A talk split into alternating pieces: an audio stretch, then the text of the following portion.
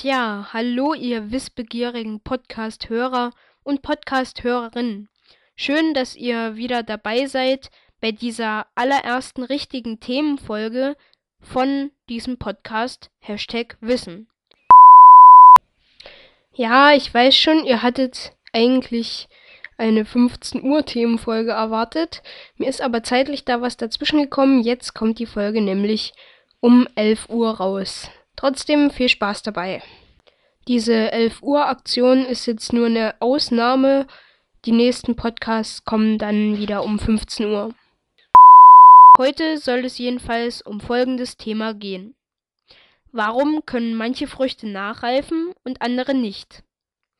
Wer kennt das nicht?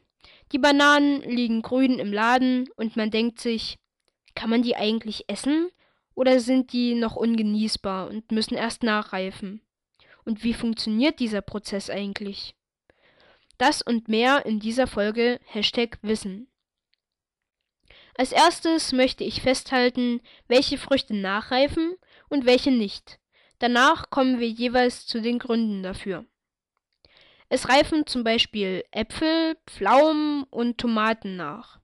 Aber woran liegt denn das eigentlich jetzt genau? Eigentlich ist es ganz einfach. Die Früchte bilden das gasförmige Pflanzenhormon Ethylen, was für den Nachreifeprozess bzw. auch für eine Alterung der Frucht sorgt. So, damit hätten wir das geklärt. Stellt sich jetzt nur noch die Frage, Warum reifen Früchte wie Paprika, Weintrauben und Zitrusfrüchte nicht nach, sondern werden höchstens schlaff, schimmlig und somit schlecht? Wie schon gesagt, sorgt das Ethylen für Alterung und Nachreife zugleich. Bei den Sorten von Obst und Gemüse, die nicht nachreifen, entfällt der nachträgliche Reifeprozess und so sorgt das Pflanzenhormon nur für die Alterung, was wir dann merken. Damit wäre dieses Thema und somit auch die Folge hiermit beendet. Habt ihr noch Fragen oder Anregungen? Dann schreibt mir diese doch in die Kommentare. Und damit bis zum nächsten Mal bei Hashtag Wissen.